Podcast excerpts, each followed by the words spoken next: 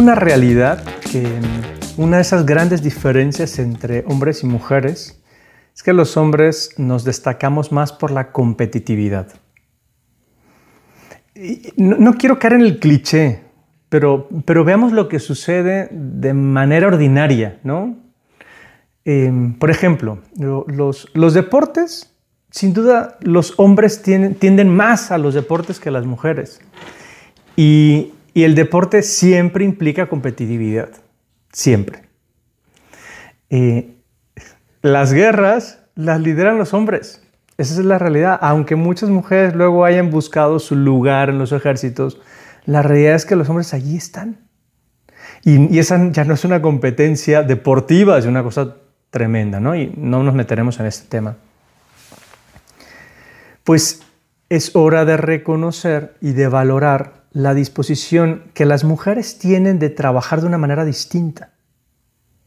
Porque si yo quiero motivar a los alumnos a los que a veces les doy clases para que hagan las cosas bien, lo que hago es, el primero que lo consiga, gana. O gana puntos o lo que fuera, y entonces rápidamente. En cambio, a, una, a un grupo de alumnas no lo conseguiría, no conseguiría motivarlas, eso no les va a motivar. A las mujeres, en vez de competir, les gusta colaborar.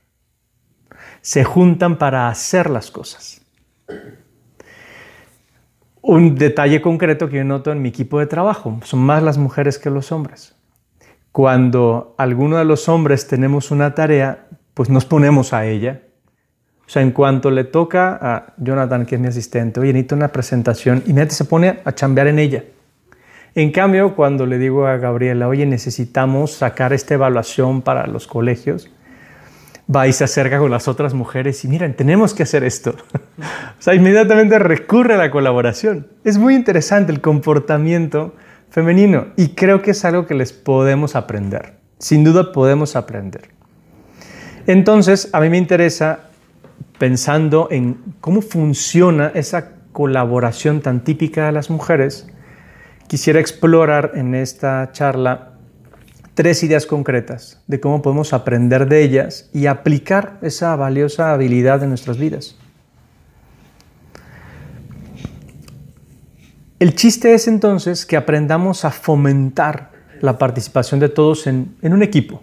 Un equipo que puede ser un equipo de trabajo o puede ser una familia incluso. Eso también se convierte en un equipo. Y entonces como lo hacen las chicas, animarnos a valorar las contribuciones de los demás, a reconocer lo que los demás aportan de valioso y entonces incentivar ese ambiente donde todo el mundo se siente escuchado, apreciado. Al final me da un poco de pena que las citas que consiguieran de puros hombres. Pero bueno, esto es para apoyar justamente el valor femenino, ¿no? Michael Jordan decía que el talento gana partidos, pero el trabajo en equipo gana campeonatos. Este es el plan, ganar el campeonato. O sea, conseguir las cosas que son más grandes.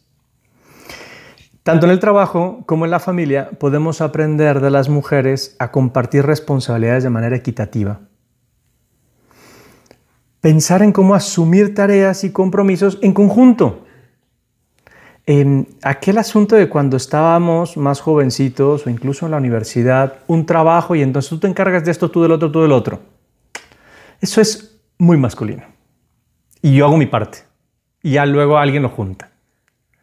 No, no es un trabajo colaborativo, es un trabajo individual que luego se reúne. Imagínate que tienes un proyecto importante por delante. En lugar de asumir el control total y competir de alguna manera con los colegas, habría que tomar el enfoque colaborativo de las mujeres.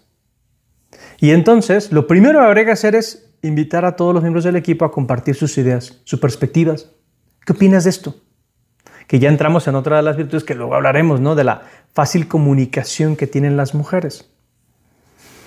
Entonces esto fomenta ese diálogo abierto, honesto, para que todo el mundo se sienta valorado, escuchado. Al trabajar juntos aprovechamos las habilidades que tal vez solo alguno tiene, pero todo queda dentro del equipo. Y entonces se consiguen probablemente soluciones innovadoras, más eficientes. Tomar decisiones en conjunto puede ser beneficioso, mucho más beneficioso que actuar individualmente. Esto es lo que decía Hesíodo, este pensador griego.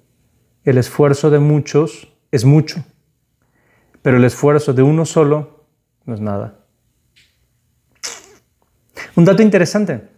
A la hora de, revisar, quise revisar asuntos históricos. Mientras preparo esta sesión estoy probando también BARD de Google y dan, preguntándoles cosas, ¿no? Entonces le preguntaba, a ver, oye, dime dictadoras, o sea, dictadoras mujeres en la historia. Y empezó a lanzarme nombres, le dije, no, no, no, esta era una reina, esta era una emperatriz, esta era una primera dama, o sea, ni al caso. Y entonces buscó más. Y entonces me buscó presidentes que habían durado mucho tiempo, pero no eran dictadoras. Eva Perón, por ejemplo. No, no fue una dictadora. No había ni una. No existen dictadoras mujeres en la historia. Porque siempre tienden más al trabajo en equipo. Todos los dictadores que conocemos y los actuales también son puros hombres. En la familia, tal como lo hacen las mujeres, sirve mucho tomar las decisiones con tu pareja o con todos los miembros del hogar, según corresponda. Las mujeres preguntan más, consultan más, escuchan opiniones. Excepto lo que ubican que ya es así. Entonces me estoy acordando, mi mamá en el momento en que se dio cuenta que nos gustaba la mermelada de naranja, ah, caray, compraba una y otra vez mermelada de naranja. Hasta que le dijimos que no nos gustaba. Entonces, ¿qué les gusta? Entonces, a partir de ahí empezó a preguntar. Mi mamá siempre preguntaba. Pues eso es típico, típico. En casa es típico que mamá considera las necesidades, los deseos de los demás. Porque eso evidentemente fortalece los lazos familiares, crea un ambiente de apoyo, de comprensión. Y es evidente, la mujer crea familia. Ahí donde está la mujer, hace familia. Eso no es igual necesariamente en los hombres. Es más, los hombres necesitamos de las mujeres para crear familia. Bueno, este es un, segundo aspecto de la colaboración. Aprender a consultar con otros antes de tomar determinadas acciones. Considerar diferentes perspectivas. Eso nos ayudaría y mucho. Entonces, en lugar de asumir una carga de trabajo abrumadora para luego demostrar que yo soy competente, que soy eficaz, es mejor delegar, compartir responsabilidades. Eso lo hacen muy bien ellas. Y al final, ¿qué es lo que se está notando? Que uno confía en la capacidad de los colegas o en la capacidad de los hijos, de la esposa, y entonces uno reparte de responsabilidades. Se fomenta la confianza, se crea un ambiente más colaborativo, más armonioso. En concreto, en el entorno de la familia, Luego uno puede asumir que hay ciertas actividades que son exclusiva responsabilidad mía. Y, en cambio, cuando promuevo la colaboración, me puedo, me puedo topar con que alguien sabe hacerlo incluso mejor que yo. Los hombres tendemos a querer el control, por ejemplo, de las finanzas o de la organización del hogar. Y muchas veces ellas lo hacen mejor, porque suelen pensar más en, en conjunto y nosotros más en eficacia. Eh, es normal que, una mujer meta, por ejemplo, a los niños a ayudar con la limpieza o a preparar las comidas o a hacer otras tareas domésticas. En nuestro caso, más bien lo que, en todo caso, si llegamos a meter a los demás en el trabajo es para dar órdenes. Tú haces esto, tú haces lo otro. Las mujeres preguntan, consultan, puedes ayudarme, es típica pregunta de ellas. Eso, eso ayuda y hace que se sienta un trabajo de equipo el mismo hogar. A ver, que quede claro que estoy generalizando. Evidentemente hay hombres muy colaborativos y mujeres muy individualistas. Pero también de manera ordinaria uno ve que eso en las mujeres se les da un poquito más. Aunque no quiera decir, insisto, que no haya hombres muy colaborativos y mujeres muy individualistas. Y una tercera idea. Vamos a ver. Voy a pisar callos seguro. Los hombres necesitamos que se nos reconozca. Necesitamos que se nos reconozca nuestra autoridad, nuestra ayuda, nuestro cuidado. Es una tendencia natural. Incluso me acabo de topar un caso, pues, un poquito feo, la verdad, con un señor que conozco y que me contaba, ¿no? Que desde hace seis meses em, ya no vive con su mujer. E incluso, em, pues nada, tuvieron que dividirse a los hijos. Pero en, concreto lo que me llamó la atención es, es el reclamo que él hacía. Es que ella no me reconoce.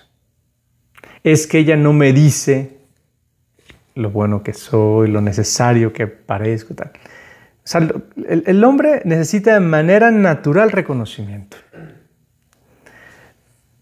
Ahora, ¿cómo se consigue el reconocimiento? Muchas veces, cuando uno es el primero en hacerlo. Y eso sí es llamativo en el caso de las damas. Justamente por ese trabajo colaborativo saben decir, ¿y qué bien te sale esto? Es que tú haces muy bien esto. Incluso a veces lo usan con un poquito de ironía y que así haciendo manitas de cochi. Ándale, a ti te sale muy bien. Y con eso nos convencen. Pero es una manera de meternos en el enjuague. Entonces es interesante aprender a reconocer, a celebrar los éxitos de los demás, tanto de los compañeros de trabajo como de los miembros de la familia. Y entonces alentar a que los demás lo hagan, de hecho es una de las típicas técnicas de, temas empresariales actuales, reconocer el trabajo de los demás. Cada logro es celebrado y eso refuerza el sentimiento de pertenencia.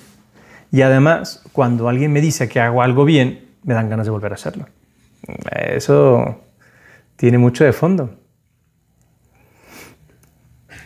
Entonces, en ese sentido, cuando aprendemos lo que las mujeres hacen para valorar las contribuciones individuales de cada miembro de la familia, y, si tú le preguntas a una mamá, es capaz de decirte todo lo bueno que hace cada uno de sus hijos. A los hombres nos cuesta mucho más trabajo reconocerlo, mucho más trabajo. Y entonces, al darme cuenta de las virtudes que tienen, entonces las puedo poner en práctica.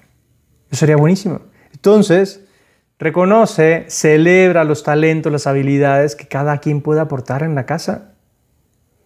También apreciar la diversidad de talentos, porque eso también es ser respetuoso con, con la manera de ser de los demás. Me parece que en ese sentido, si ponemos atención a estas tres cosas, a darnos cuenta de cómo puede colaborar alguien, a delegar y a reconocer lo bueno que hacen, seguramente podremos adquirir mejor esa, virtud de ser más colaborativos, de meter más en, en juego a la gente que tenemos cerca. Insisto, esto no es algo exclusivo a las mujeres, pero nos sirve de inspiración. Te animaría a revisar lo que las mujeres cercanas a ti hacen Seguramente encontrarás además modos concretos de lograrlo. Por lo tanto, lo primero que te animaría a hacer para esta semana es revisarte. ¿Tú qué tanto metes en juego a los demás? ¿Qué tanto preguntas? ¿Qué tanto consultas? Porque además eh, a un hombre le cuesta mucho trabajo pedir ayuda. Eh, es paradigmático el buscar un lugar y, bueno, ya ahora tenemos Waze y Google Maps, pero, pero pedir, bajar el vidrio y preguntar, qué difícil. Las mujeres no tienen ninguna vergüenza en eso. O sea, piden colaboración. Hagámoslo también nosotros. Revísate primero. Segundo, echa un ojo a la gente que tienes cerca. Y tercero, agarra una idea. Tampoco querramos cambiar de la noche a la mañana? ¿Qué sí podría ser que me convendría para aprender un poco más de esa virtud?